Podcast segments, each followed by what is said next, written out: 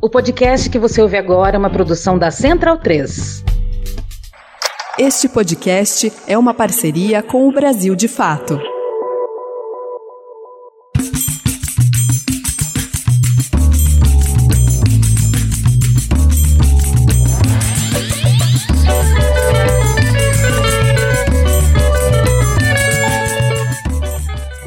Tarde, congressistas da, do 17º Congresso Brasileiro de Medicina de Família e Comunidade, realizado aqui em Fortaleza, 21 a 23 de setembro.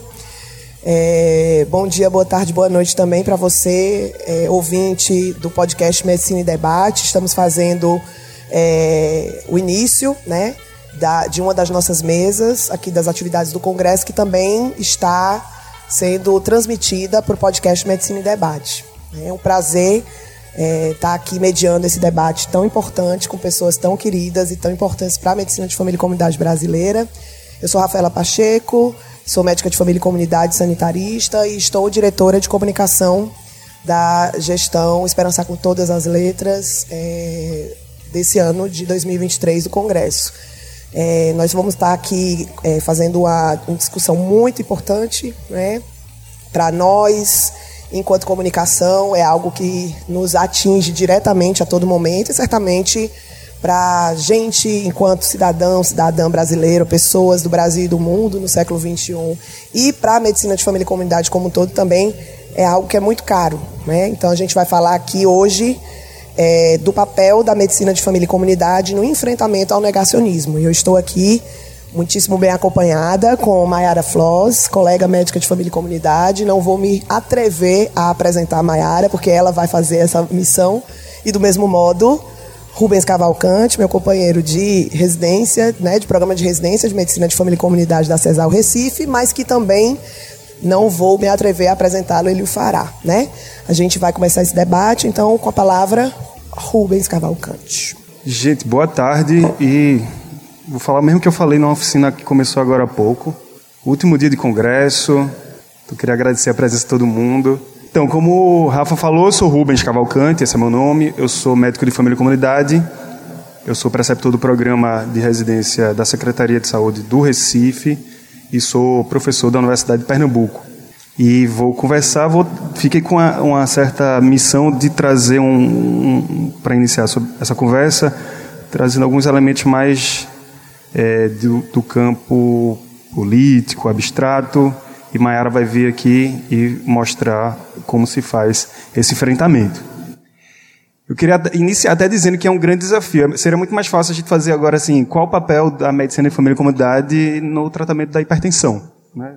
É muito mais simples e é um tema muito mais uh, que, que uh, talvez seja até mais fácil da gente que está aqui na mesa falar. Mas não tem como a gente não conversar sobre isso no congresso, no primeiro congresso que acontece de modo presencial após toda a tragédia que a gente vivenciou no, no período passado, dentro do contexto da pandemia. Então, além, bom, fechando a minha apresentação, também faço parte de um grupo de pesquisa, que é o ARES, que é o grupo de pesquisa em ação primária, rede de ação, educação e saúde, que é também da Universidade de Pernambuco.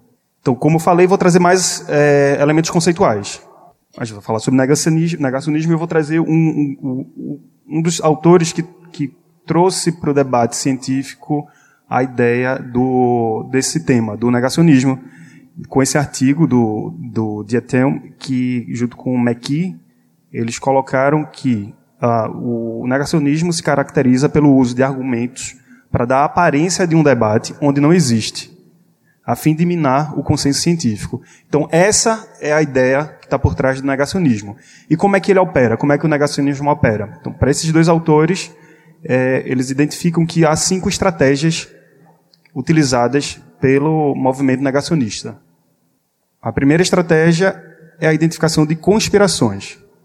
É o seguinte: no Brasil, morrem anualmente, em média, 17 crianças de rubéola, isso num país que tem 180 milhões de pessoas.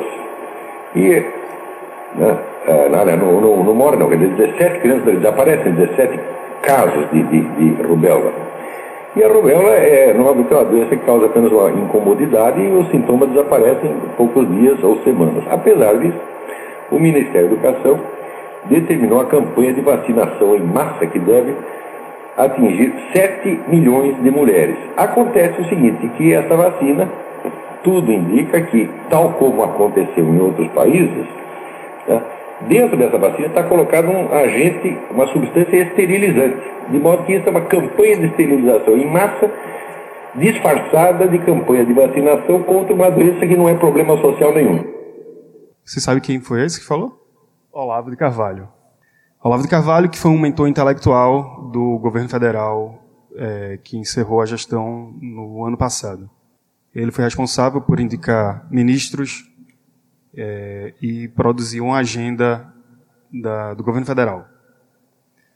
Então, essa é uma estratégia do negacionismo, utilizar-se de conspirações. Então, há um, há um grande movimento que quer provocar a a esterilização em massa de uma população.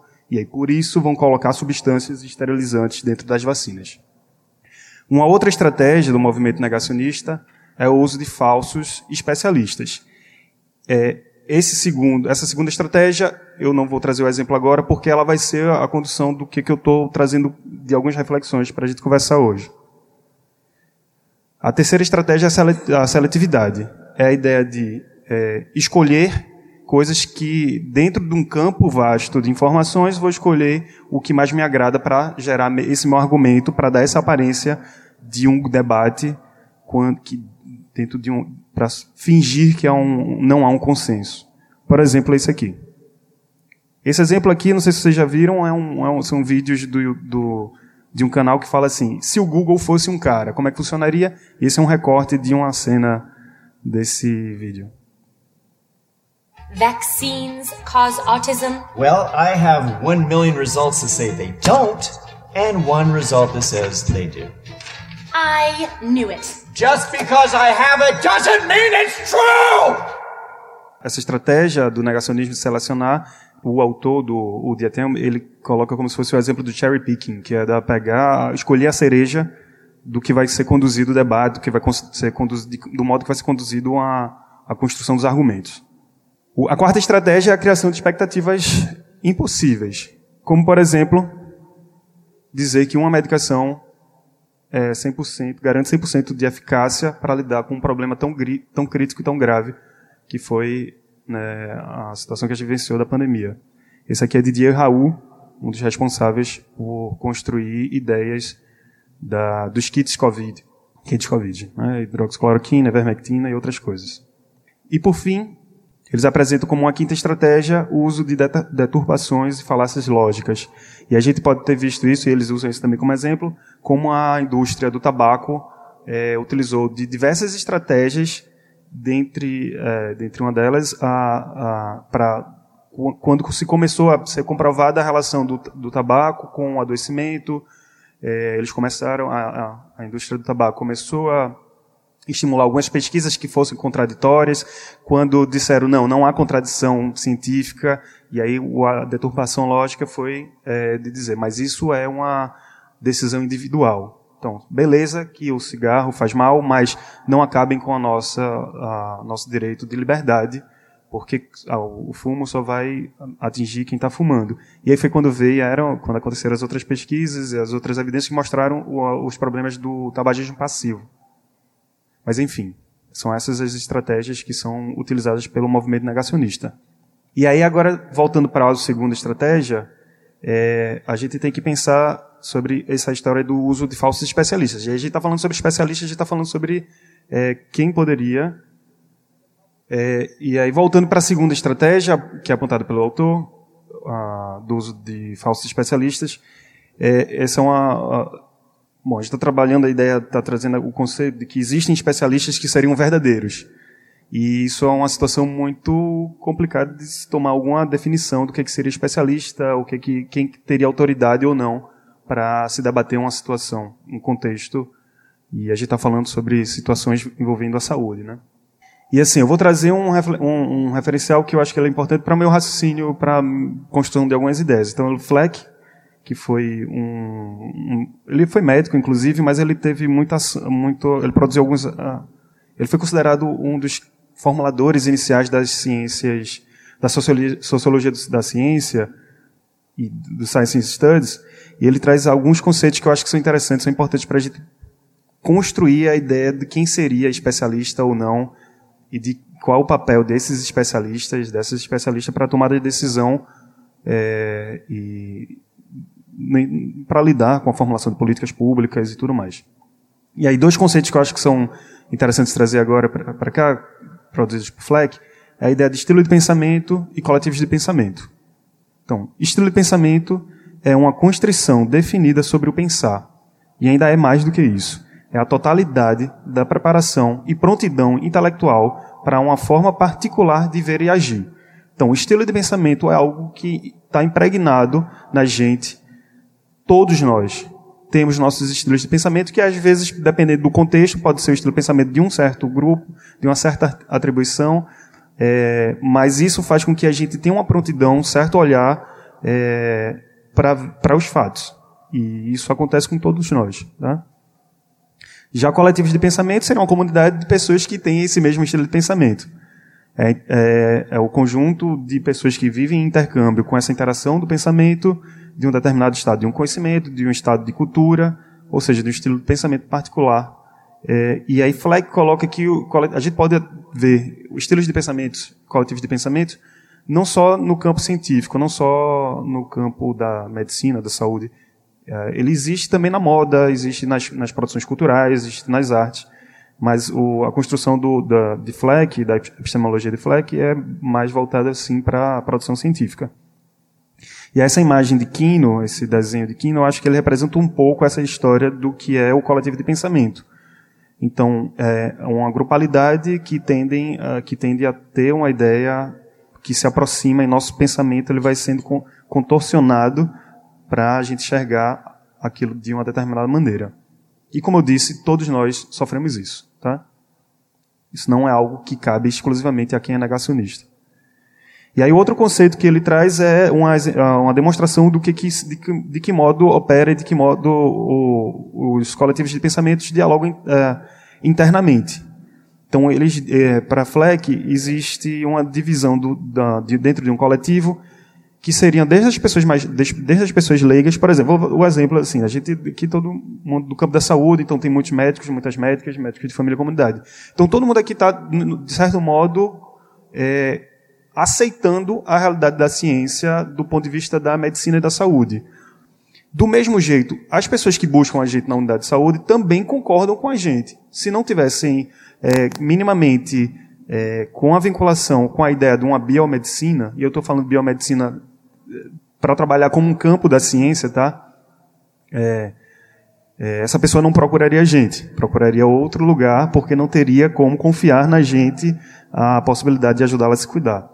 Então, o coletivo de pensamento envolve tanto os experts especializados, e nesse caso eu não estou falando de especialidade de, sei lá, alguém que fez residência, que fez especialização, não. São pessoas que são formuladoras do campo específico da ciência. Então, claro, que aqui tem gente que está na ponta, mas que também é pesquisador ou pesquisadora. Então, a gente, como médica e médico de família e comunidade, tem muito essa transição, né? A gente está muito inserido na, na academia, então a gente também é produtor, em alguns momentos, de conhecimento. É, e aí a comunicação do, dos experts especializados se dá através de revistas técnicas, livros de referência.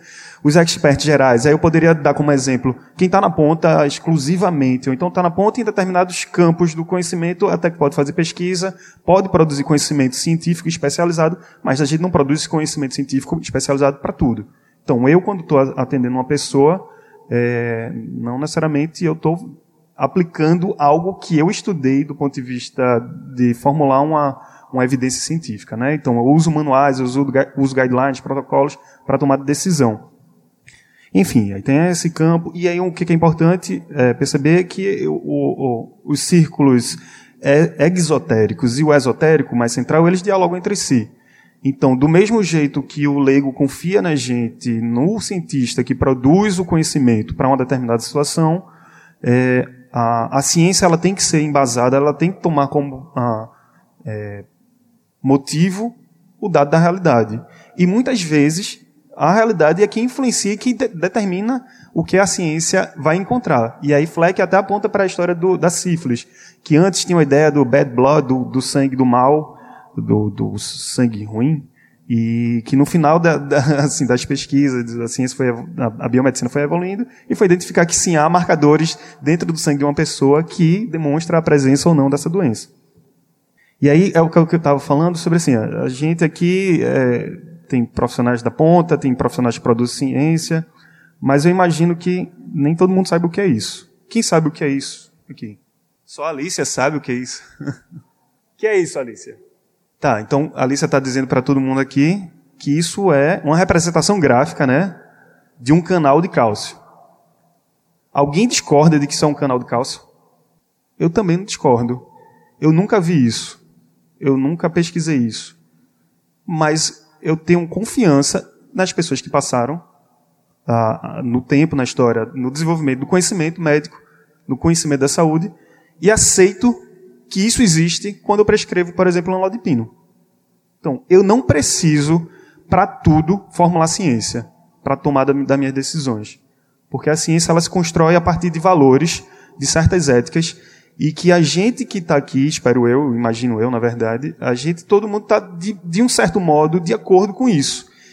Claro que a ciência tem suas falhas, mas talvez, é, e aí como outro, outros autores, Collins e um colaborador dele, o Ivans, que debate muito sobre o, o papel da ciência e, enfim, o que é experts, o que, é que são os especialistas, é, traz aqui, e, talvez até nessa referência daqui do, desse livro que eu acho que é, que é, que é importante, que é porque as democracias precisam de ciência, é, o fato da ciência ter sido comprovadamente errada em alguns episódios ao longo da história da humanidade não torna correto ponto de, os pontos de vista opostos. E são precisamente as, as críticas constantes às afirmações científicas que as tornam uma melhor aposta. Então, faz é do cerne do, do saber científico, da, da, do processo científico, ah, os valores e uma ética de que o nosso objetivo é o tempo todo prová-la que aquela, aquele determinado fato, aquele determinado conhecimento está errado. Enquanto isso não é provado, ela está aplicável, né? É, claro que a ciência pode produzir muitos problemas. É, e a gente, eles até apontam quando a gente toma as decisões ah, políticas, as decisões públicas, meramente a partir do que um cientista coloca, a gente pode ter um risco de cair no que eles chamam até de fascismo é, científico. Por outro lado, isolar completamente o saber científico para tomadas de decisões, a gente pode cair no populismo. E aí um outro termo que, penso eu, que dialoga bastante com o negacionismo é o termo da pós-verdade que é um termo que esse cara aí, é, que é um, te, um teatrólogo é, sérvio-americano, que agora depois de cinco Covids a minha memória falhou e eu não estou lembrando o nome dele, Steve Teich, eu, eu, acho. Ele colocou, ele construiu essa ideia, ele usou pela primeira vez o termo pós-verdade diante do contexto da guerra do Golfo Pérsico. Mas ele coloca aqui assim, é um termo que é relacionado a uma situação em que a opinião pública é mais influenciada por um argumento baseado em crenças e emoções, principalmente num discurso emocionado, do que numa verdade factual e objetiva. E aí, em 2017, pós-verdade foi escolhida como a palavra do ano pelo dicionário Oxford. E aí, o que eu acho que é interessante também trazer? Essa ideia de pós-verdade, que foi uma palavra usada pela primeira vez no contexto da guerra da Pérsia, o, do Golfo Pérsico. 2017 foi eleita como a palavra do ano, e aí Dunker, Christian Dunker, é, trouxe isso, essa compreensão de que, bom, a pós-verdade ela sempre existiu, a gente está falando sobre não só sobre produções de mentiras, a gente está olhando isso para uma agenda. E aí ele coloca que o batismo da pós-verdade ocorreu com o discurso vencedor das campanhas políticas que deram uma nova face conservadora ao mundo. Então, conservadorismo e negacionismo e pós-verdade é, são ideias, são conceitos que estão, a partir de algumas leituras, de, de modo muito aproximados. E aí, voltando assim, então, a gente entende que a ciência teve problemas, mas eu reconheço como uma das melhores uh, opções para algumas para validar e, e uh, para a gente tomar decisões que serão políticas é, e, claro, de, de, um modo que seja uma ciência aplicada de modo democrático e que não vai ser um cientista que vai dizer assim, ah, isso aqui é melhor fazer e vai ser isso aqui não. A gente tem que ter é, uma aplicabilidade a partir da realidade de, da, do contexto cultural, da, enfim, de diversos fatores, tá? Mas o que a gente viu de, de falsos especialistas, e aí eu acho que é o próximo slide que eu peço, preciso pedir desculpas porque eu vou apresentar algo que pode ser é, muito feio. É esse próximo slide mesmo. Então, desde o início. Aí ele, é, o presidente é, anterior do governo federal do Brasil, né, o Brasil teve, foi visto, teve, foi reconhecido como o país que pior teve de manejo para lidar, enfrentar a pandemia da Covid. E aí ele fez a, o discurso de abertura da Conferência da ONU, que o Brasil é sempre que faz essa abertura, em 2021, e ele, no seu discurso, falou: desde o início da pandemia, apoiamos a autonomia do médico na busca pelo tratamento precoce, seguindo recomendações do Conselho Federal de Medicina.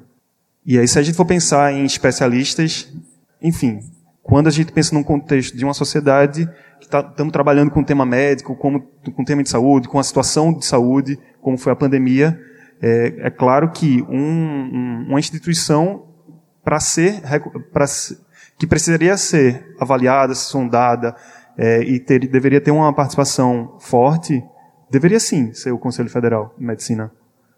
Mas é, a, a, o que, que a gente vê, o, o, a, o que, que a gente viu, né? A gente viu o, o manejo do, do, da pandemia no contexto brasileiro, é, enfim, como eu já disse, né, foi considerado um dos piores países no manejo dessa situação.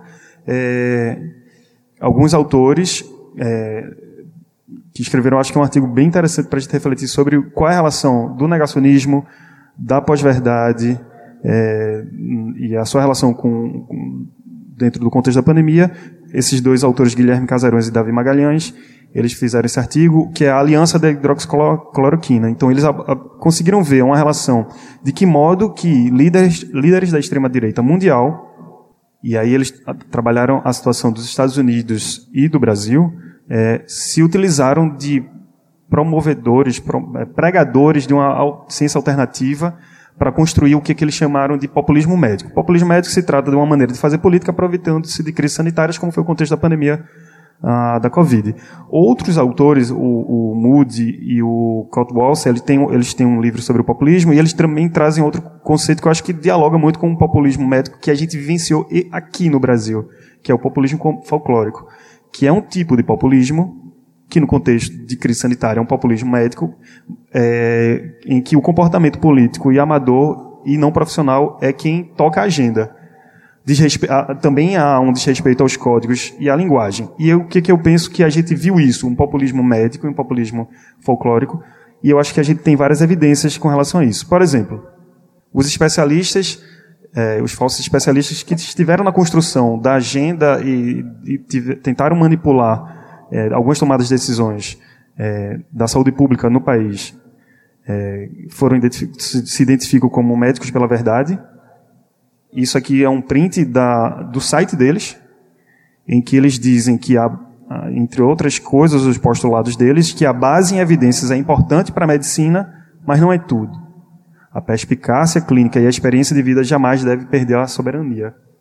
É, e aí a gente pode ver que talvez é, eles estivessem com alguns interesses por trás disso. A gente, bom, tem, tem essa matéria do Intercept Brasil que mostra alguma relação de como ah, o site do, do Médicos pelo Brasil também é uma oferta de consultas. Foi, e eu não, não tenho acompanhado mais, mas foi fortemente um Uber de um iFood de pela vida, não pelo Brasil. Médicos pela Meu vida. Meu Deus, desculpe-me. Médicos pelo pela vida. Pela vida, não, nem pela é. verdade, pela vida. Foi, Desculpa. Foi. Obrigado pela correção. Médicos pela vida. É, e o chega me perdi. Mas não podia deixar passar. Claro que não. É. Mas o, o Médicos pela Vida, esse, o site dele é, pode ser considerado um iFood de entrega de atestados falsos para não se vacinar, então consultas para prescrever hidroxicloroquina e a galera co cobrava até 500 reais para um atestado de, de antivacina. esse, essa ideia do populismo uh, folclórico, né, que é de maneira amadora para formulação de políticas. Então, eles, de mando amador, quiseram, numa reunião ministerial, transformar a bula do, da hidroxicloroquina para incluir na bula a, a, a indicação para tratar a Covid. E aí eu considero isso bastante amador porque a gente tem trâmites, a gente tem regras para se modificar é, bula, para se incorporar procedimentos e, uh, e, e, e, práticas e medicamentos no uso brasileiro, que é a Conitec. Então, a Conitec tem que decidir sobre como, qual vai ser a, a indicação de uma medicação ou não. É, e não vai ser uma reunião de um Ministério da Saúde, de um gabinete paralelo que vai tomar essa decisão. E também essa história do desrespeito aos códigos e à linguagem a gente pode ver nessa foto. Aqui. Que para quem está só ouvindo é a foto que mostra o ex-presidente com a caixa de hidroxicloroquina apresentando para uma EMA que estava fugindo dele. E aí, dentro dessa história toda, né, a gente vê, a gente reconhece a, a, a, que é um problema o negacionismo dentro do campo da saúde. É, e aí surge essa pergunta: qual é o papel da gente, da medicina de família e comunidade, do médico e da médica de família e comunidade, para enfrentar isso? E como eu falei no início, era muito mais fácil eu estar aqui conversando sobre qual é o papel da gente para tratar a hipertensão. E eu não tenho respostas para essa pergunta. Eu vou trazer alguns apontamentos e Mayara vai trazer suas experiências para isso, né? Mas para responder essa pergunta, então para tentar caminhar numa análise, uma reflexão sobre como a gente poderia responder essas perguntas, eu penso que a gente precisa retornar aos princípios da nossa especialidade. Quais são esses princípios da medicina de família e comunidade?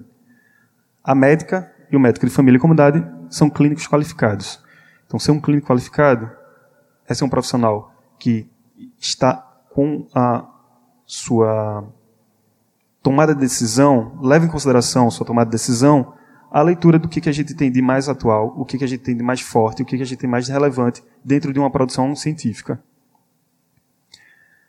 A atuação da gente é influenciada pela comunidade. Então é a partir da realidade da nossa comunidade que a gente vai poder é, dialogar com ela pensando nesse contexto de negacionismo. A gente tem um recurso definido pela, pela população e a relação da gente com a pessoa que busca o cuidado é fundamental para o nosso desempenho. Então, o vínculo da gente é um princípio da nossa especialidade. E não tem como olhar para o vínculo da gente e não tem como olhar para a gente ser clínicos qualificados e qualificadas para pensar nessa resposta e qual é o nosso papel.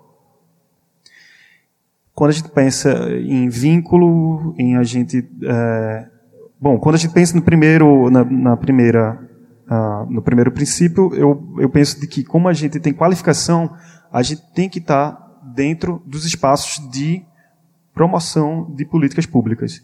E não tem como a sociedade, não tem como, eh, não, não tem como a gente, representado pela Sociedade Brasileira de Medicina e Família e Comunidade, não estar nesses espaços. Então é necessário que a gente esteja ocupando os espaços para tomar decisão de, para políticas públicas voltadas para a saúde do Brasil. E aí isso é num campo mais geral, no, no macro contexto. Né? E aí, dentro do nosso papel ah, no cotidiano de uma inserção da gente na atenção primária, no dia a dia, atendendo nossas, as pessoas que fazem parte do nosso território. Então, esse filósofo político, é, Daniel Esquibel, ele traz a ideia de três estratégias comunicacionais que a gente pode incorporar para o nosso dia a dia para o enfrentamento a esse negacionismo. O primeiro é o silêncio. Então, silenciar um, uma fala negacionista, silenciar uma, um discurso que vai promover muito mais dano do que benefício, que, é, que é certamente que tem uma agenda de desconstrução dos consensos, é, é, a primeira medida a ser tomada. E aí eu acho que dentro do território a gente não tem como fazer isso. Mas eu acho que existem medidas também dentro do macro contexto, que é, por exemplo, essa notícia recente, Reino Unido já inicia um debate sobre regulamentação de redes sociais para menores de 13 anos. É, também longe de mim achar que isso é uma grande solução e também longe de mim achar que isso é muito simples. Sabemos que regulação é, de redes sociais, de mídias, de comunicação, é um tema muito delicado. Mas também não temos como não pensar em silenciar, em derrubar sites, uh, vídeos do YouTube uh, e que de que modo que essas mídias sociais elas tenham que se responsabilizar por isso, pela promoção do discurso negacionista e aqui também um exemplo de um de suspensão de grupos que com manifestações antidemocráticas. E aí a, a terceira a segunda estratégia dessas três estratégias de Daniel é sempre a gente afirmar a verdade. Então a gente precisa ser promotor cotidiano da verdade factual da ciência. E por fim, utilizar a técnica sanduíche. E qual é essa técnica sanduíche?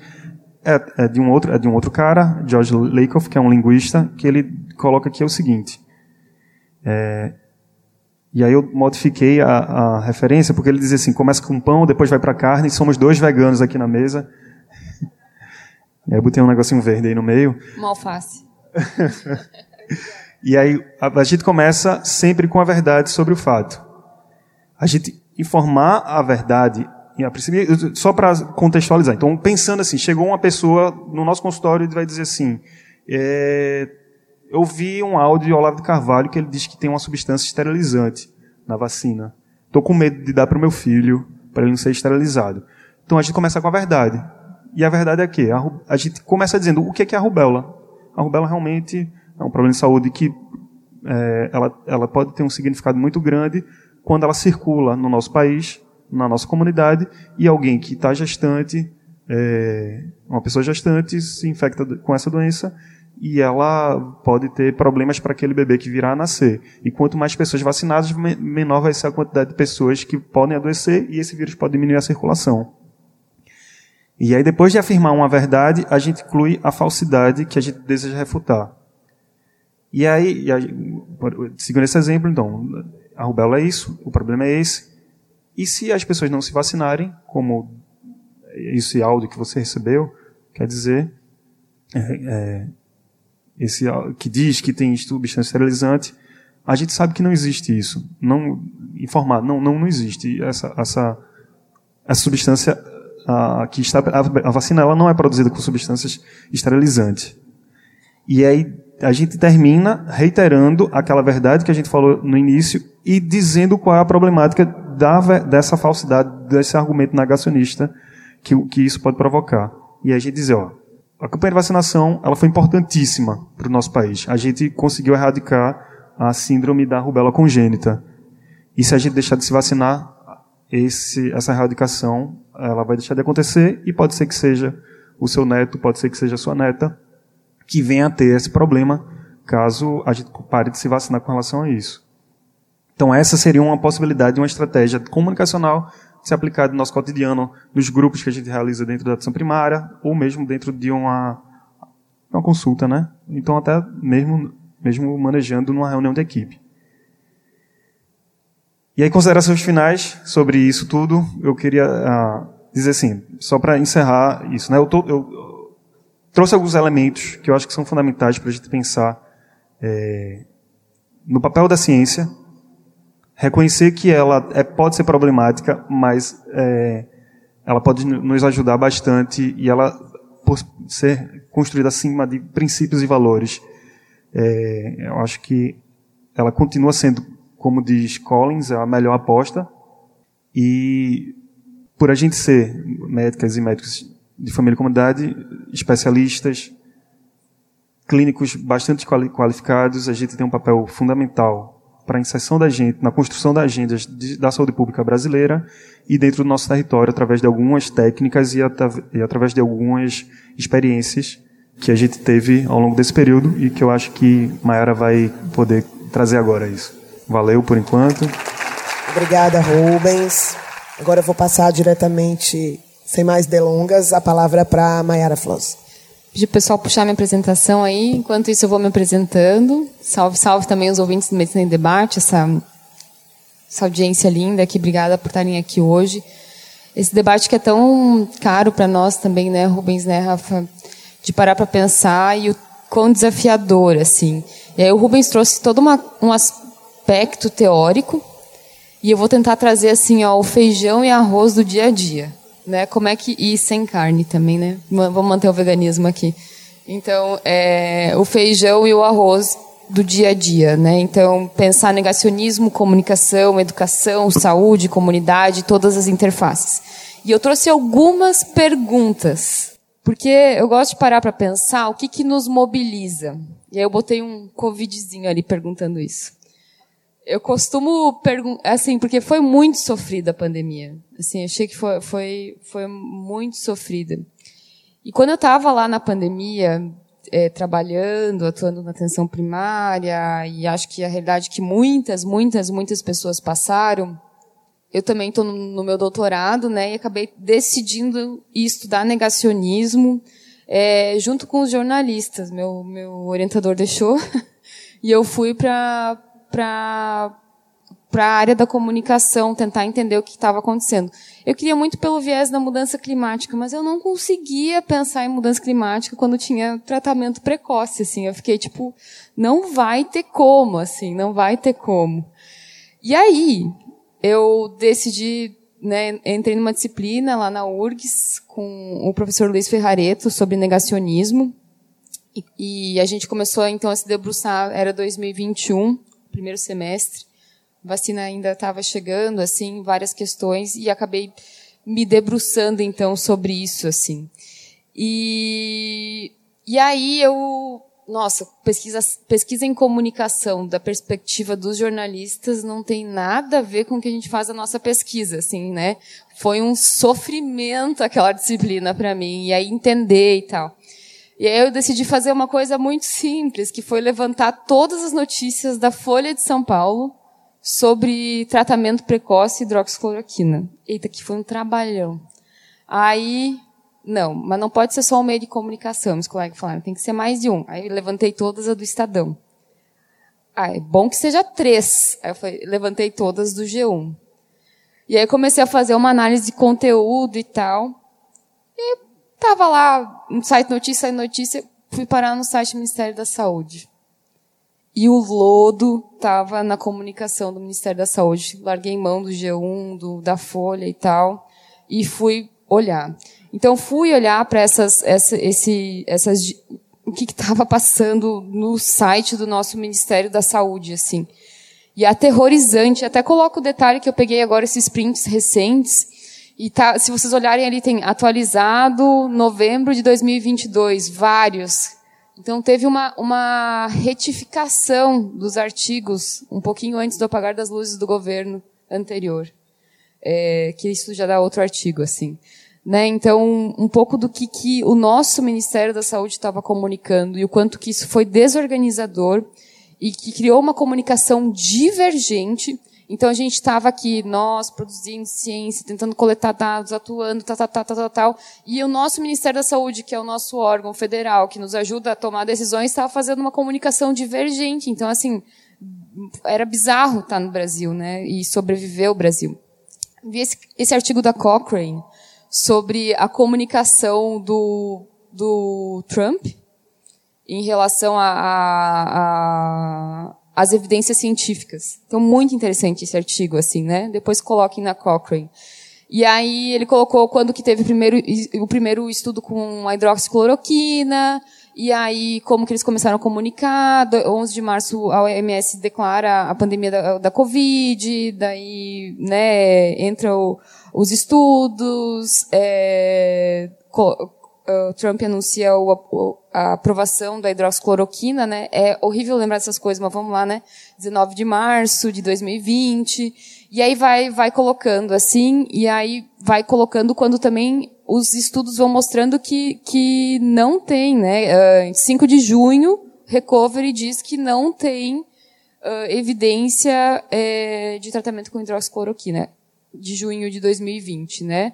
O, o, houve um retratamento do, do, do, do, estudo que apareceu no Lancet e etc. E que é aquilo que o, Rubens falou, né? De quando a gente tem um erro na ciência, tá, foi lá, publicou o artigo errado, teve, tiraram, né, colocaram e se corrigiram. Eu acho que a gente ter capacidade de se corrigir é muito importante, assim, né?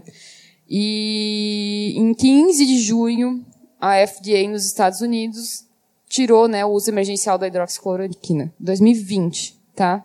Aí eu olhei, eu pensei, vou fazer para o Brasil. Eita, que deu um trabalhão, tá, gente? Quem quiser olhar, tá aqui. A linha do tempo, o tratamento precoce para a Covid do Brasil, a desinformação e comunicação do Ministério da Saúde, assim, que foi um artigo bem importante. E eu sempre costumo dizer para os meus residentes, ou vocês fazem a pesquisa de vocês do TCR com uma coisa que vocês amam muito, ou uma que vocês odeiam. Porque eu tava assim, que eu, às vezes meu companheiro dizia que eu tava lá mexendo no computador e ficava vermelha, assim, que eu ficava de raiva fazendo essa linha do tempo para poder, né? E eu não vou apresentar a linha inteira, porque ela é bem, bem traz muitos elementos, mas uh, muito quando eu trazia em 2021 para os meus colegas jornalistas a questão da Covid e a questão do tratamento precoce, ainda eles vinham com um quesinho de dúvida. Assim, ah, mas é que tem estudos, não sei o quê. E eu falava, não, tem outras coisas e tal. Já, já tava, já tinha um pouco a pacificação em relação à hidroxicloroquina, mas tinha sempre outras no, drogas, sei lá, anita, ivermectina, e tinham coisas novas, assim. E aí eu que, queria trazer muito que isso, que, é, que era muito importante a gente comunicar o quanto que isso foi danoso, porque ao mesmo quando a pessoa estava tomando cloroquina ou seus associados, ela se sentia segura para não usar máscara, ela se sentia segura para não para não respeitar lockdown. E isso foi muito grave para nossa para nossa leitura da pandemia, assim. E a dificuldade de nós fazer essa análise durante a, as crises da, da Covid, assim. Mas então, trazendo para o Brasil, né, o que está em roxinho são as publicações científicas, a, em amarelo o que foi veiculado na mídia, em azul pelo governo federal, assim, né. Então eu trouxe um pouquinho, né, do posicionamento do, do, do do que a gente teve. Então, os mesmas a, a, linha do tempo ela começa muito parecida com o que teve nos Estados Unidos, Trump e Bolsonaro, e aí ela vai evoluindo assim, né? 14 de maio a gente tem a primeira notícia do Ministério da Saúde. E isso, se vocês forem olhando a linhazinha vertical, ela vai mostrando, vai aumentando progressivamente o número de mortes e as nossas trocas de ministros, assim, né? Então, a quantidade de mortes que a gente teve no Covid. Então, ali em 21 de junho, chegando a 50 mil mortes de Covid. E a quantidade de notícias, vejam o azulzinho como ele vai aumentando a quantidade de notícias e como que essa veiculação do nosso órgão oficial, que era o Ministério da Saúde, nos atrapalha. Conforme a gente vai vendo a quantidade de mortes também e a própria leitura é, visual das imagens, né? O que, que visualmente o Ministério da Saúde estava comunicando? Então, mais os médicos pela vida, ou né, Pazuelo, enfim, né? Hã? Eu falei os médicos pela vida, enfim, ia sair, né? Mas uh, e enfim, o que eu achei muito um agravante em agosto de 2020 foi notícias sobre uma missão chavante de entrega de hidroxicloroquina em agosto de 2020, quando a gente já tinha evidência suficiente de que não era para usar, assim, né? É, então, muitas fotos lindíssimas da Força Aérea Nacional entregando é, comprimidos de cloroquina e seus afins para comunidades indígenas, assim, né? E a gente vê uma progressão do número de mortes e o número de notícias continuam. E a gente tem posicionamentos, né, de que já não, em outubro, já não existia evidência nenhuma de, de, de uso, assim, já tinha posicionamentos, já não tinha em junho e já vieram sequenciais das outras drogas, ivermectina e etc. E o Brasil insiste em, em ficar noticiando isso, assim.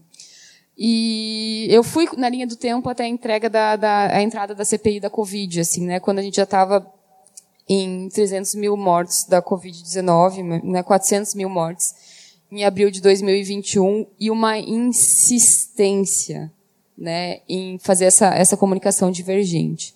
E aí foi muito difícil, né, galera? Foi muito difícil a gente conseguir olhar e conseguir analisar e conseguir criticar isso e conseguir se posicionar e, e, enfim, lidar com isso nos nossos consultórios. Eu acho que a linha do tempo é uma ferramenta de comunicação para nós entender, assim. Então, já trago um primeiro argumento de como que a gente pode, na pesquisa, é, desmontar esses tipos de argumentos e trazer uma estrutura, assim, né, nesse nosso feijão com arroz. E aí, como que a gente vai comunicar a saúde no mar de desinformação em pandemia? E aí eu trabalhando na PS e tal, casos, e a gente teve uma ideia muito simples, assim, é, é, aliás, ali é o escotinho.blogspot.com, ficou, sei lá, um corretor aí muito louco, mas é, no, no slide. Mas a gente criou uma rádio chamada Fica em Casa, né? Uma rádio é, comunitária dos profissionais de saúde, dá para se dizer, de transmissão via WhatsApp. Então, toda semana a gente gravava áudios de WhatsApp dentro do consultório, transformava o consultório num mini estúdio, para fazer uma comunicação, então, convergente com a nossa comunidade. Isso não tinha intenção de comunicar com vários lugares, tinha intenção de comunicar com o nosso território. E aí a gente começou a, a esse é um, um artigo de reflexão sobre isso, a pensar, né, uh, a trazer elementos. Então a gente falava, olha, limão com, com anis não vai curar Covid, né? Tentando desmontar alguns argumentos e trazendo, olha, o que vai ajudar é usar máscaras, é ficar em casa, se for possível, fique em casa, vamos ver como vai reduzir o risco. Tem uma, uma história maravilhosa, assim, de um dos pacientes, que ele estava rolando um samba ilegal, um pagode ilegal lá no, no, no território. E aí, e aí e aí nós assim, e começando a estourar os casos na comunidade lá em Porto Alegre, que era onde eu estava trabalhando na época, fazendo minha residência. E aí nós começando a estourar os casos na, na, nessa época do, do, do Covid e tal, como é que a gente vai lidar com isso? Aí a gente fez uma reunião, mantendo os metros de distância e tal, com os representantes da comunidade e chamamos o cara do pagode legal como uma das lideranças da comunidade, sem falar, ninguém tocou em pagode, em pagode nem nada. Mostramos os dados que a comunidade está começando a ficar mais exposta e pensando, gente, o que vamos fazer com isso? A gente está com o projeto da rádio e tal. E ele se propôs a gravar um áudio. Então a gente usou o próprio mecanismo da comunidade, ele gravou um áudio é, falando sobre os riscos de estar é, se expondo, né? E se pudesse ficar em casa, se cuidava e tal. E foi muito interessante que daí ele foi, tipo, escrachado no Facebook. Ele postou áudio e tal. Ele, e aí ele, o pessoal no Facebook, é, mas você estava organizando. Ele falou, eu posso ter errado, mas agora eu estou acertando. E aí se posicionou ali na comunidade. Não bastasse isso, pegou um radinho uma caixinha Bluetooth, sua bicicleta e ficou pedalando na comunidade, repassando o áudio que a gente gravou, assim. Aí a gente fez uma direção ali no, no momento.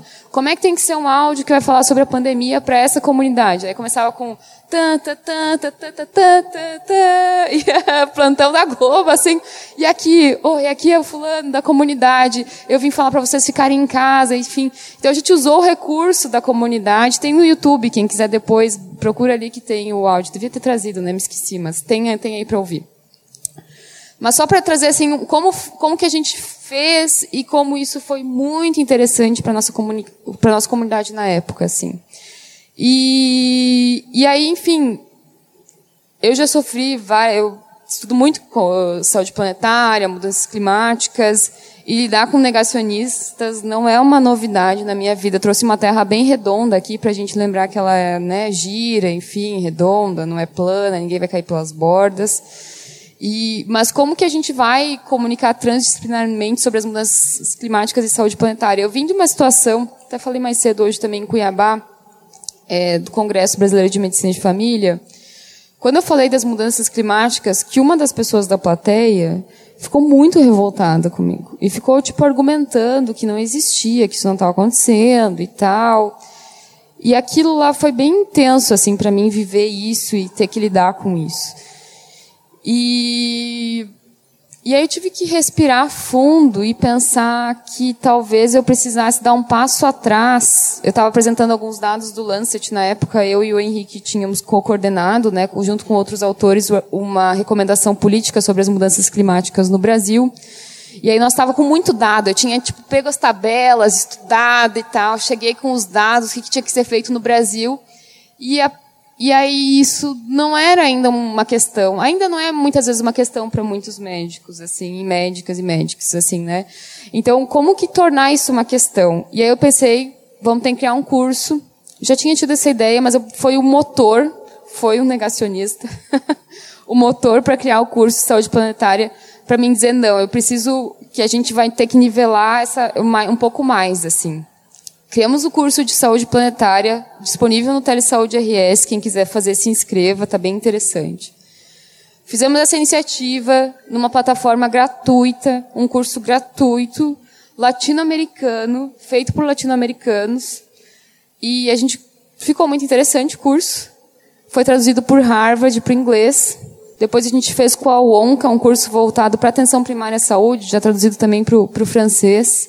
E me orgulha muito dizer que isso, que hoje, hoje nós somos talvez, possivelmente, a gente não tem bem esse dado, mas o lugar brasileiro, né, latino-americano que mais treina profissionais nesse assunto. E eu acho que isso é das, um dos nossos grandes combates ao negacionismo. Assim, eu trouxe um videozinho bem curtinho, um minuto do, do sobre sobre o curso. Assim, se puder dar play no vídeo, por favor.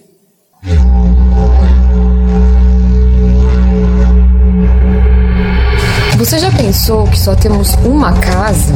Que quando sai fumaça pelo escapamento do carro ou da chaminé de uma indústria, ela vai parar nos nossos narizes e pulmões? Ou que quando queimamos a Amazônia, estamos queimando um pouco da nossa casa, do nosso ar e lar? As evidências científicas mostram que as doenças causadas por poluição foram responsáveis ao menos por cerca de 9 milhões de mortes prematuras em 2015 mais que três vezes as mortes por AIDS, malária e tuberculose.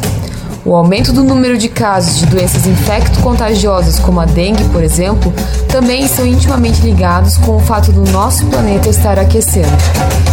Não existe um planeta B, e em muitos aspectos a humanidade já passou dos limites com o planeta Terra. Assim, a saúde planetária está focada em caracterizar as ligações entre as perturbações causadas pela humanidade nos sistemas naturais da Terra e os impactos resultantes na saúde pública. E o que nós, profissionais de saúde, podemos fazer quanto a isso? Venha compreender como a saúde do planeta e a saúde humana se relacionam com o nosso curso EAD sobre saúde planetária. Assim, apesar de termos muitos desafios, as mudanças climáticas e a saúde planetária são a nossa melhor janela de oportunidade para mudarmos o futuro. Esperamos você para o curso EAD de Saúde Planetária. E então esse dado não está bem, bem atualizado, mas a gente teve mais de 9 mil inscritos do mundo inteiro.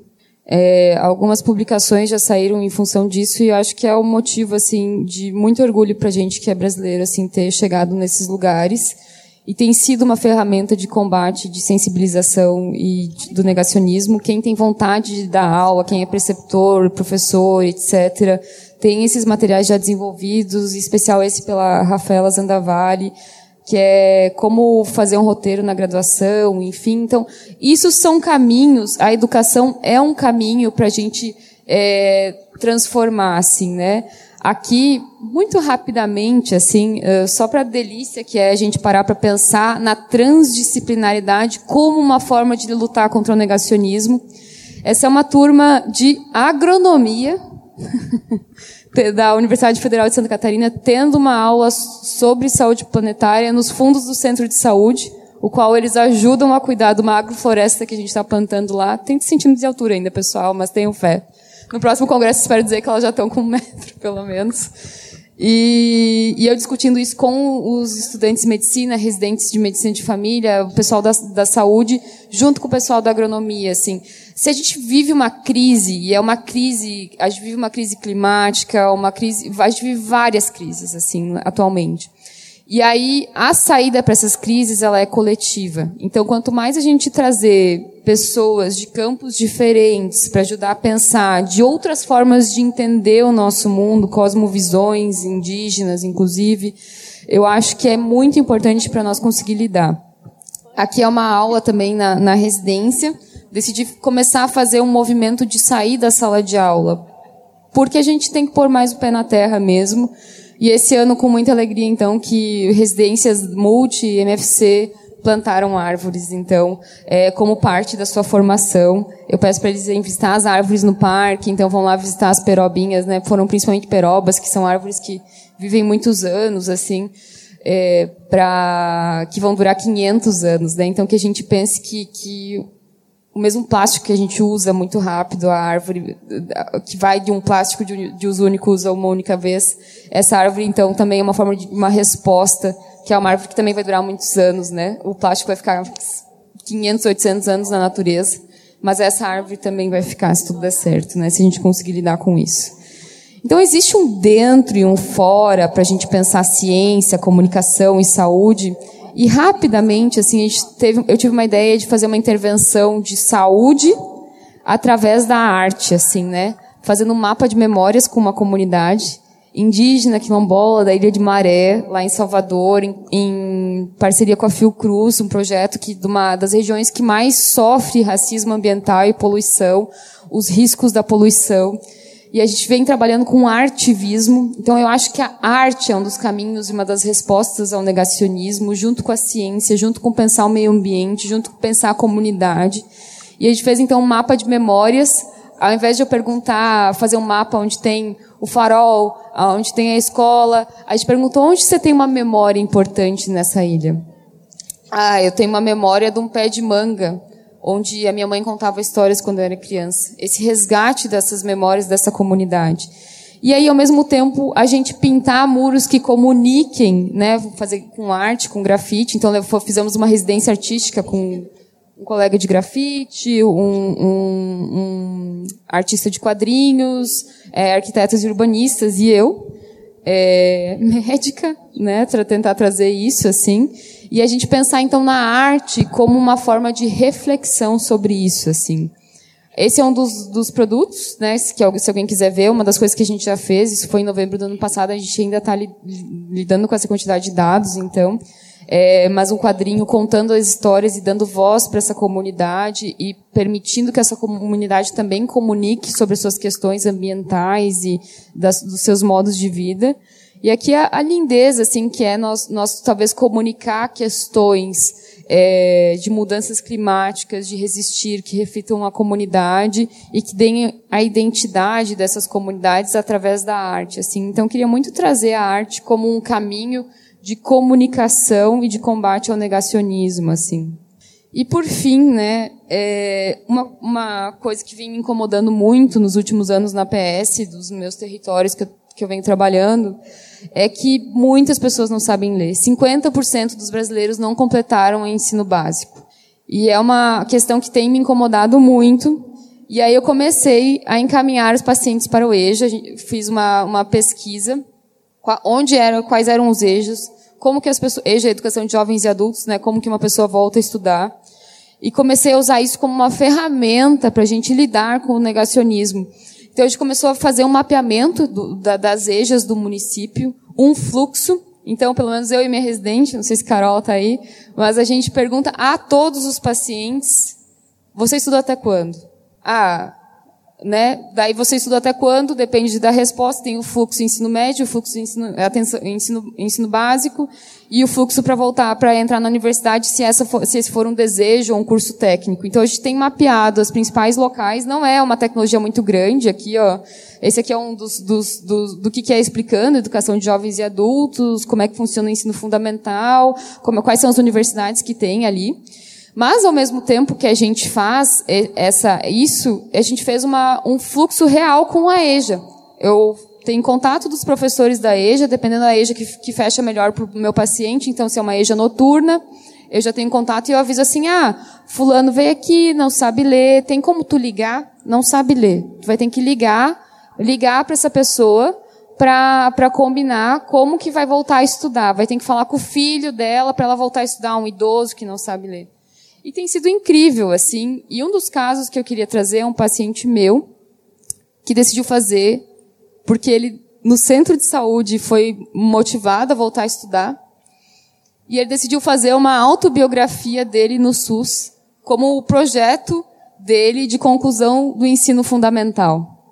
E se isso não é combater o negacionismo, eu não sei o que, é. E ele mudou completamente a perspectiva da EJA e se formou. E isso quando ele faz disso o seu projeto de conclusão do ensino básico, do ensino fundamental, ele leva essa discussão para dentro da escola. E a escola vira meio que um lugar de, de, de saúde também. E a gente fez recentemente, então, esse espaço formativo na, na qual os pacientes da EJA foram ensinar os profissionais de saúde sobre a importância dos profissionais de saúde encaminharem para voltar a estudar. Né? Então, aqui é eles trabalhando na horta, então também atualmente a, a escola tem um turno, a escola da EJA tem um turno que é na unidade básica de saúde, então a gente está fazendo uma integração muito profunda disso. E, enfim, era mais ou menos isso que eu queria trazer. Assim, que existem diversos caminhos que eu queria abrir para vocês dentro da MFC e dentro da nossa prática e de a gente conseguir construir, né? Eu acho que também essa política de voltar a estudar é, é muito simples de implementar. Mapeiem com as EJAs. A gente está dentro da Secretaria de, de, Saúde, Municipal de Saúde. A gente, a Secretaria Municipal de Educação é do lado, né? Por que, que a gente não vai atrás, né? Por que a gente não constrói essa rede? Já falei várias vezes, falar de novo aqui no Congresso. Isso tem que ser uma política nacional. Ministério do Trabalho, Ministério da Educação, Ministério da Saúde porque muda muito a vida das pessoas. Atualmente, tenho 20 pacientes que voltaram a estudar e que estão matriculados na EJA, fora os que estão no SEJA, que é o ensino médio, fora os que voltaram para a universidade, assim. Alguns outros convites, eu acho que o audiovisual tem uma potência muito grande de comunicar e lutar contra o negacionismo, e me alonguei um monte, gente, desculpa, mas eu acho que era importante trazer essas ideias. Obrigada. Obrigada, Mai. Acho que são falas muito inspiradoras essas duas falas, né? Queria colocar um pouquinho também, né? Eu sou filha de educadora. Acho que esse papel, isso está muito estabelecido para a gente, né? O papel da educação popular em saúde, o lugar da, da MFC como educadora, né? Então a medicina de família e comunidade ela tem esse lugar da educação, né? Mas talvez a gente precise é, pensar como que a gente pode se reinventar na perspectiva da comunicação no século XXI, né? Então, acabar de uma vez por todas a gente achar que a gente vai fazer palestrinha na sala de, de espera, é, vertical, eu falo e tu escuta, e achar que isso é o suficiente, né? A gente pensar talvez nesse lugar do quanto que é valioso a gente construir é, essa disputa por dentro dos celulares dos nossos pacientes, porque é lá que eles estão né? Então hoje a gente já tem dados, né, de que a gente tem mais brasileiros e brasileiras, tem mais celulares do que brasileiros e brasileiras. Então, como que a gente não vai, né? A gente trabalha muito isso na nossa residência, na graduação também Caruaru, como a gente vai ignorar isso, né? Como a gente vai ignorar o fato de que a gente pode e deve ser curador e curadora de, conteúdo, de bons conteúdos eletrônicos, né? Essa fala que Rubens coloca, né, da, é, do silêncio, né? Eu acho que a gente tem um silêncio, né? E eu acho que a gente na MFC tem um não silêncio também, que é a gente olhar e dizer assim, é, a gente pode construir a partir do que já existe. E o que já existe também tem a ver com as redes de comunicação próprias da comunidade, né? Na Covid, quantas pessoas aqui, eu também, a gente fez intervenções interessantes lá no Morro da Conceição, no Recife, nesse sentido, né? De dizer, olha, a gente pode e deve utilizar as redes que já estão postas, né? As pessoas já estão se comunicando. A gente não precisa inaugurar nada. Talvez a gente juntar essas forças, né? E eu acho que muitas comunidades tiveram esse lugar, né? E muitas equipes tiveram essa, esse estreitamento, né? É, uma outra coisa que eu acho muito legal dessas falas é a gente pensar, enquanto SBMFC, esse passo além. Né? A gente já tem uma estrutura de comunicação que tem já um diálogo mais com esses elementos do século XXI. Você veja a quantidade de pessoas que estão registrando congresso. A gente tem múltiplas linguagens comunicacionais, mas como é importante a gente é, está sempre repensando e construindo outras e novas formas de linguagem, né, dialogando com esse século 21 e com essas possibilidades, né, e o quanto esse papel de educação a gente precisa estar tá fazendo e de repente está todo mundo fazendo isso, então por que, que a gente. Vamos montar um canto para a gente juntar essas coisas legais? Tenho certeza aqui que todo mundo tem uma. Eu falo muito isso, né? Na residência, na graduação, a gente precisa ser curador de redes sociais, de bons materiais. Todo mundo aqui tem boas indicações de vídeos de YouTube, boas indicações de e-books, boas indicações, sei lá, de trechos de série, né? E isso a gente não usa só na sala de aula, a gente usa na vida, né? Então, como, como fazer determinado procedimento, né? Como utilizar determinada medicação, todo mundo usa. Então, como é que a gente faz uma lavagem nasal? Todo mundo aqui já abriu um YouTube uma vez na vida para explicar para alguém como é que se faz uma lavagem nasal. Então, como é que a gente pode utilizar e juntar esses materiais? Eu acho que isso é um desafio para a gente, para a gente construir junto, talvez, né? É, e aí pensar assim, é, como que essa potência, Mai, que você coloca, né, da saúde e da educação, né? Eu acho que eu até anotei aqui é, que a gente é, não se conforme com o analfabetismo em nenhuma ordem. Então, não só da pessoa que não sabe ler e escrever oficialmente e que tem um, um, debate que eu acho tão perverso que assim, ah, não, mas são pessoas mais velhas, elas estão morrendo, esse analfabetismo está caindo. Como assim isso? É, né? é a mesma coisa de você chegar a um Olavo de Carvalho e dizer assim, ah, não, mas só morrem 17 crianças de rubéola, isso não é um problema de saúde? Que escândalo! São 17 famílias devastadas, né? Então, como é que isso não é um problema? Como isso é um problema de saúde pública, né?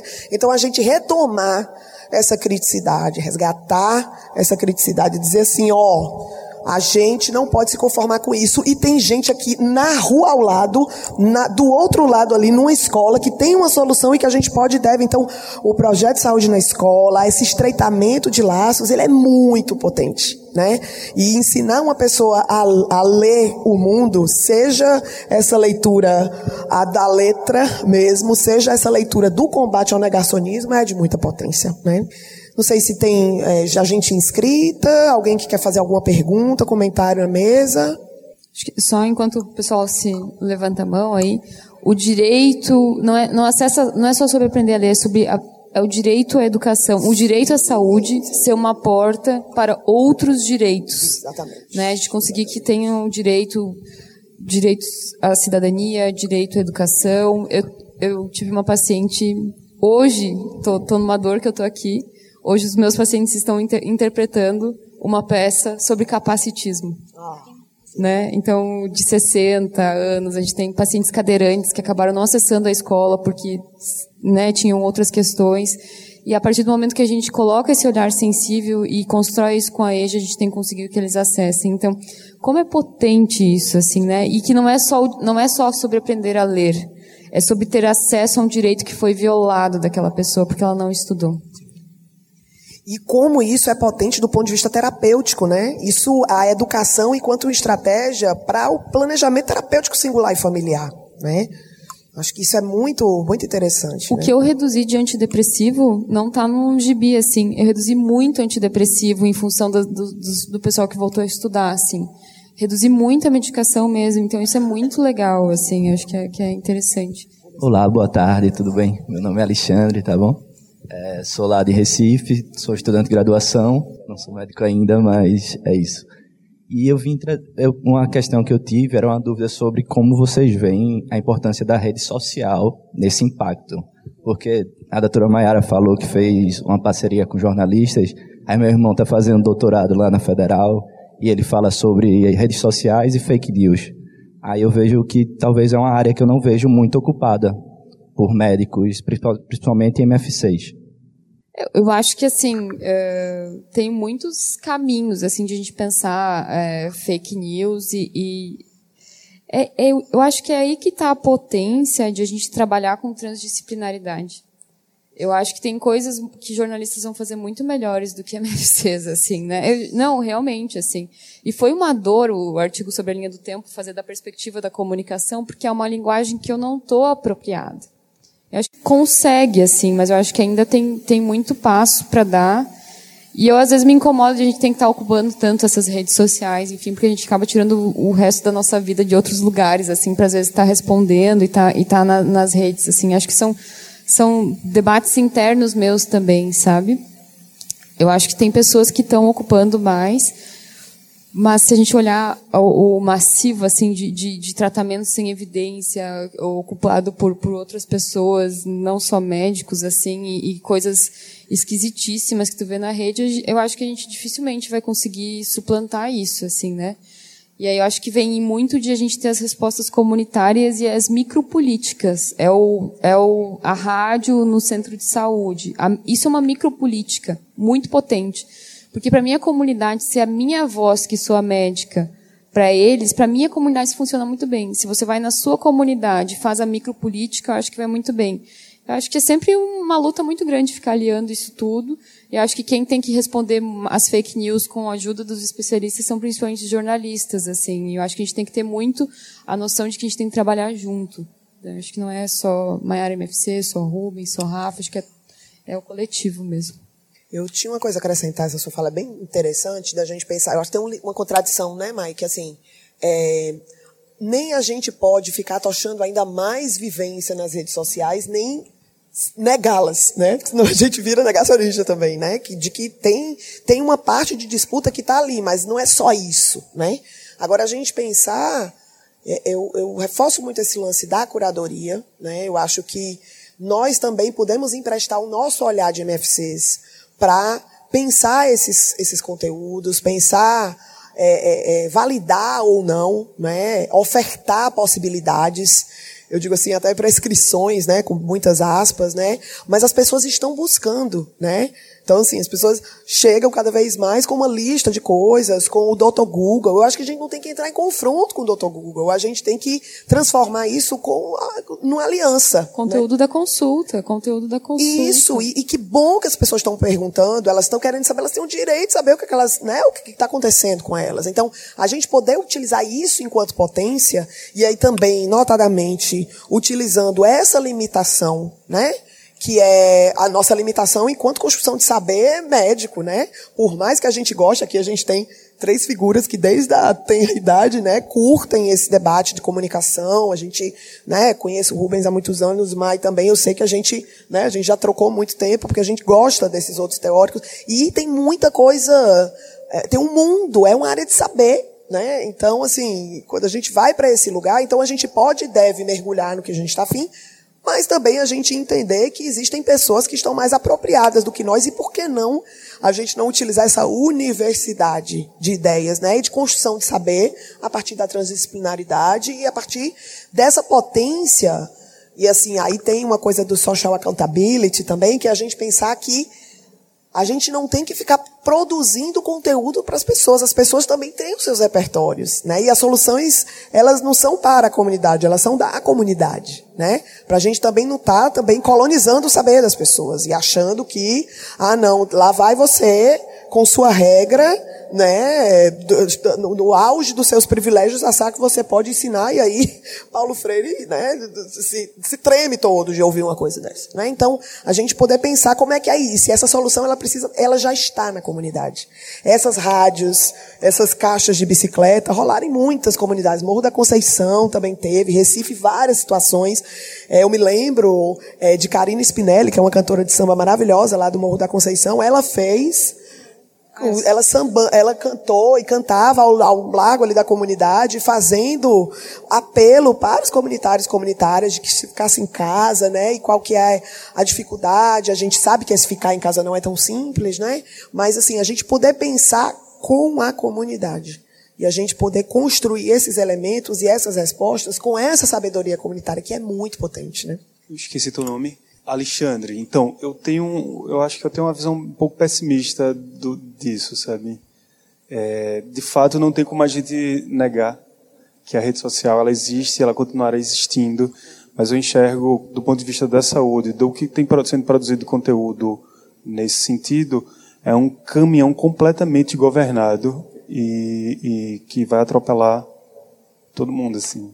É, é e penso que assim, a gente tem que ter estratégias para de modo não individual, assim, sabe? Eu acho que tem que ter coisas mais amplas, decisões políticas para enfrentar isso. Também reconheço que é uma estratégia, assim, nossa, assim, a gente enquanto sujeito, enquanto professor, enquanto médico que tem sua rede social, ou que vai fazer um conteúdo em alguma coisa, mas eu vejo, enfim, eu uso pouco rede social e o pouco que eu uso, quando eu vou parar no modo aleatório, só, mais, só, só, me, faz, só me faz pensar na desgraça que é. Porque eu vejo vários colegas que são é, profissionais de saúde promovendo discursos de venda de harmonização de testículo, sabe? E, e com danças no TikTok, coisas assim. Então, é isso. São, são profissionais de saúde, são validados pela sociedade, reconhecidos como pessoas que tiveram competência para fazer alguma prática de cuidado e é isso que acontece, tá? E aí eu vejo com péssimo olhar, então, a nova resolução do Conselho Nacional de Medicina que permite cada vez mais o uso de, de, ah, de imagens de paciente, enfim, para conquistar seu público e ganhar sua grana, né? Eu estava ouvindo, ouvi muito isso, assim. Não precisa fazer residência quem, quem tem um bom media training. Então, quem tem uma boa mídia social não precisa fazer residência, porque não precisa ser competente para ganhar seus seguidores e seus pacientes. A gente já está com o tempo estourado. A gente tem mais duas pessoas querendo falar. Eu queria que elas se colocassem. Oi, gente. Eu sou a Alice, eu sou a R2 do Programa de Medicina de Família e Comunidade da CESAL Recife. É, então eu já conheço Rubens e Rafa, mas eu queria dar um oi para a Maia primeiro. Sou sua fã, obrigada por tudo. É, e é uma pergunta mais direcionada para tu. Sobre essa tua experiência que tu teve com a rádio no WhatsApp. Como foi que tu conseguia ampliar esse alcance para as pessoas? Era uma lista de transmissão no WhatsApp? Tu falava com os acessos? Porque na minha unidade, a gente não tem, a gente tem muita dificuldade de comunicação só para, tipo, informar uma mudança de consulta, de data. Então, eu imagino como ter um alcance suficiente para esse esforço também valer a pena. Pelo WhatsApp, alguma outra rede social, como foi tua experiência para aumentar esse alcance? Oi, boa tarde. Primeiro, queria agradecer a palestra, foi fantástico. Mayara, sempre bom te ouvir. Eu sou Gabriela, sou médica de família em Porto Alegre. E acho que emenda um pouquinho a primeira pergunta, assim, que eu queria mais ouvir a opinião de vocês. Eu acho que a pandemia escancarou uma coisa que sempre teve aí, que é a questão desse saber médico quase inquestionável da gente ter profissionais que, enfim, têm condutas que não necessariamente são baseadas em evidências, né, e que não sentem necessidade às vezes de se valer pelas evidências e da, dessa questão de muitas vezes das pessoas ter que acreditar no que aquele profissional está dizendo, porque afinal de contas ele tem aquela formação. E aí se entrou nesse momento da pandemia que algumas instituições contradiziam outras, os cientistas estavam sendo contraditos pela própria CFM. E aí as pessoas se viam ainda mais perdidas. Eu acho que isso leva muito também as pessoas a acreditarem nas fake news, né? O fato de ter uma uma uma fala que não está que tá diferente, né? Um diz outro uma coisa, outro diz outra. E eu acho que isso também levou a gente para um rigor científico do, dessa questão do tipo é, somente condutas baseadas em evidência e praticamente o saber que é válido é só o saber que tem essa essa validação dentro da da ciência ocidental. E eu acho que isso também às vezes acaba expulsando outros tipos de saberes, né? E aí eu fico nessa nessa dualidade. Como é que a gente valida é, esses saberes, mas também protege as pessoas desse tipo de áudio que tu colocou, do Olavo de Carvalho, delirando sobre a vacina. Então, eu acho que a gente está nesse momento assim de, dessa régua que está um pouquinho difícil de, de medir. Então, essa é a minha pergunta para vocês. Agora eu respondo, e daí acho que também o Rubens tem algumas coisas para adicionar em relação a isso. Assim. Em relação à primeira pergunta, só para mim não me perder, era muito um rastilho de pólvora, assim, né? Você jogava aquilo para a gente tinha as ACS, a ACS tem WhatsApp, jogava no WhatsApp dela, ela mandava um áudio no grupo do, do CS. Não era só, era o pessoal da recepção também, todo mundo, assim, né? Tinha contato com o paciente, começava a encaminhar. E aí não tinha, a gente não tinha inicialmente um grupo de transmissão. Isso e também a gente foi fazendo a ideia, e a ideia foi nos fazendo no meio do caminho. Eu falei, ah, quem sabe vamos criar um grupo de transmissão. Aí a gente criou um grupo de transmissão. Mas mesmo assim, é, o que mais dava certo é essa capilaridade, assim. Aí chegava na época foi muito legal, porque a gente começou fazendo, aí a gente fez um, um, um, guia de como gravar, e de repente várias outras unidades do Brasil estavam fazendo também como uma estratégia de enfrentamento ao negacionismo dentro dessa situação.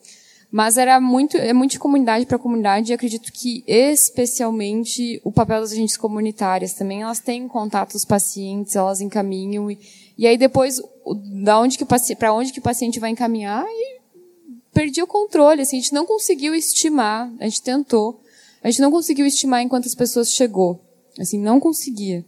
Mas a gente tinha muito assim, é, ah, no próximo programa a gente vai querer falar disso, disso, disso.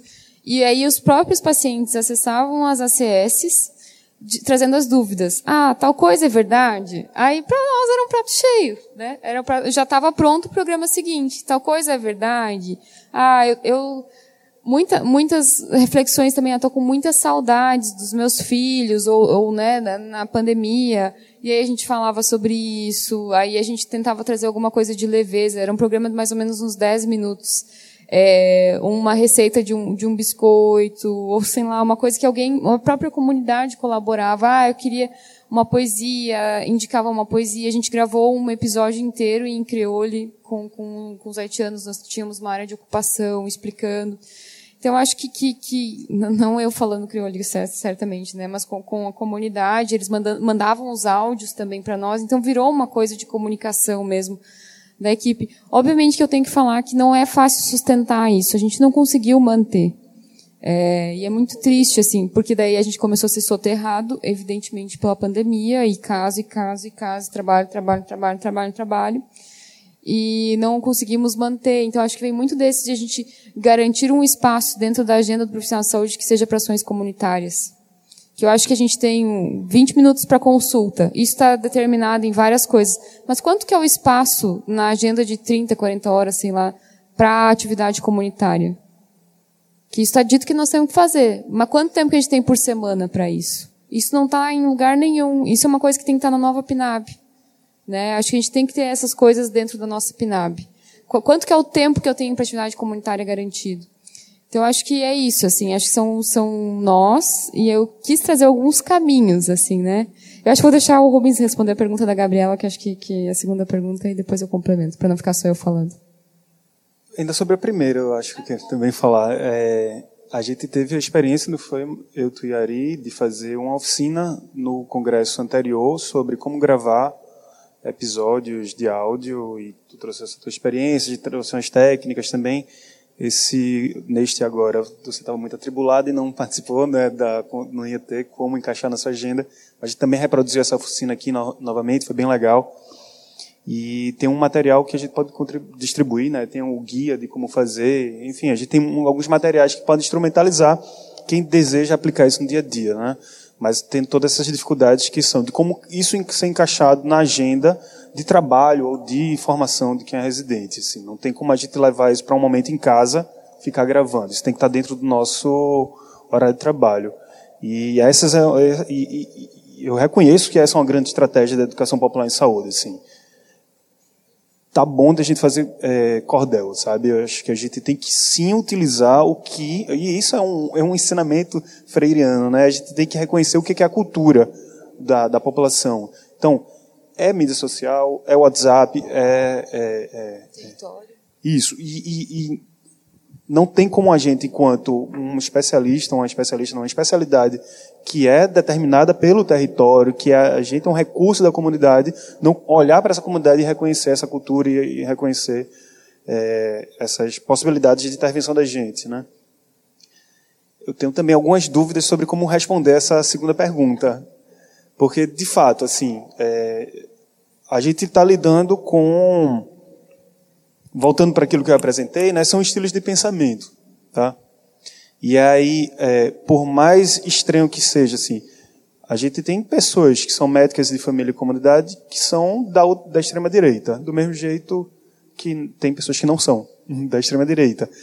E aí, a, se a gente pensar nisso, do campo político como um coletivo de pensamento, tá, daquilo que eu apresentei no início, é, por mais que uma pessoa seja médica de família e comunidade, clínico competente, sendo um dos princípios, né, estudiosa e tal, olhar para algumas evidências, se aquilo, ela, se aquela evidência, ela vai em confronto com do que minha maior liderança, do que o meu, do que eu acredito como um valor político, é, a gente passa a olhar para aquela evidência, a pessoa passa a olhar para essa evidência de uma outra maneira, tá?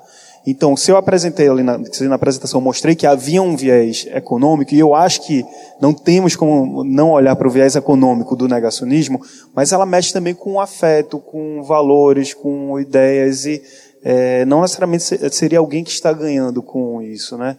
E aí, ah, eu estou falando. Bom, e aí, e aí, diante disso, né? É, temos um, tivemos um conselho de medicina que deixou na mão da gente, de cada um, de um modo, de um modo bastante neoliberal. Quem decide o que é correto ou não é a autonomia do profissional de saúde, né? É, e eu, enfim, alguns apontamentos. Precisamos repensar isso. Precisamos repensar de que modo esses conselhos são ocupados. A gente passou por isso agora também, teve a eleição e, sinto informar, foi uma tragédia, não é? Mas é, eu, o que, que eu quero, se eu falei que eu olho com pessimismo para as mídias sociais, eu queria agora trazer um outro lado, assim, um olhar de esperança, esperançoso. É, porque na, na construção da minha tese, na minha pesquisa, eu estava avaliando o que, que acontece com a medicina, que ela se transforma extremamente conservadora. E aí eu fui para a graduação, querendo responsabilizar a graduação. E assim, eu sei, teve um grande viés. Eu fiz, o meu campo de pesquisa foram duas universidades públicas do Nordeste brasileiro, tá? E, e eu vi que algum, a gente morreu, foi isso. E aí alguns apontamentos assim que a, a, formação ela precisa trabalhar com sensibilidades, com sentidos, é, e vi muito isso de Caruaru da resposta dos estudantes que participaram da pesquisa, sabe? É, eu fui para o campo, por exemplo, achando que eu ia encontrar um monte de estudante que ia dizer assim, ah, medicina é isso mesmo, não sei o que lá, vamos destruir, a gente é tudo conservador, e vi que não. Pessoas que chegaram, a, uma estudante que disse assim, poxa, foi a eu sou evangélica, eu passei na graduação depois de muito tempo, e se não fosse a medicina, é, e não nada contra os evangélicos, sabe assim, mas é, e a, isso foi um discurso de uma, de, uma, de uma aluna que foi entrevistada. Se eu não tivesse entrado na medicina, eu hoje em dia seria, estaria reproduzindo todos os discursos anti-abortistas, é, né, anti-aborto, é, e, e, e enfim, e que eu reproduzia antes, mas a medicina me trouxe um olhar que foi a questão da empatia, de que foi de conhecer os sentimentos, ver a fragilidade, ver a vulnerabilidade das pessoas, e eu entender que eu sou, estou no lugar de cuidador, de, cuidadora. E o cuidado me retransformou, transformou meu olhar. Então, assim, por mais que a gente ocupe coletivos de pensamentos, de pensamentos de uma, né, que são conflituosos, há uma possibilidade, talvez, de mutações acontecerem e ser transformado. Então, há uma luz no fim do túnel, que são algumas experiências bem-sucedidas que aconteceram dentro das graduações na, em alguns lugares do nosso país. Considerações finais, valeu pessoal, obrigado para quem está aqui e para quem ouviu, porque está ouvindo a gente no, no, no Medicina Debate, né? mas eu fiquei assustado com o que Marco chegou aqui e disse que a gente devia terminar. Obrigada, Rubens. Tuas considerações finais Só também, agradecer, né? Tá frio pra caramba aqui no Fortaleza, é um calor, mas aqui no auditório tá Cadê muito frio. Cadê esse aquecimento global? É. tá vendo que é invenção? É, enfim, e ter vocês aqui na plateia com certeza nos aquece assim para pensar nisso e brincar. Obrigada pelas gentilezas das perguntas. E eu acho que gente, esse não não esgota aqui, né? Acho que a gente quis trazer incomodações para a gente pensar. Assim. Muito obrigada, obrigada Rafa, obrigada Rubens, obrigada pelo espaço.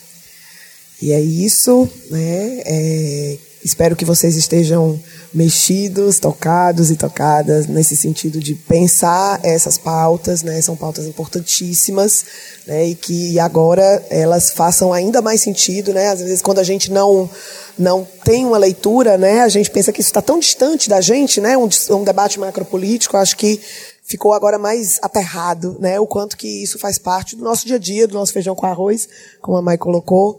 Então, agradecer a plateia, a presença, as perguntas, as reflexões, agradecer é, o pessoal da audiência da, do Medicina em Debate, dizer que a gente curte muito, a gente já está inovando aqui. Né? Siga as redes do Medicina em Debate, senão o Ari vai me matar, por favor. Isso, ajudem por seguindo, favor, ouvindo. Medicina em Debate, né? Está nas principais plataformas digitais.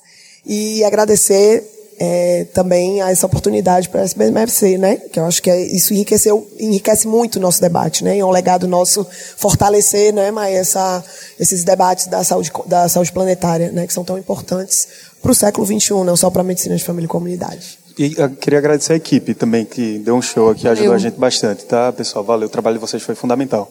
Maravilhoso. Então, muito obrigada, gente.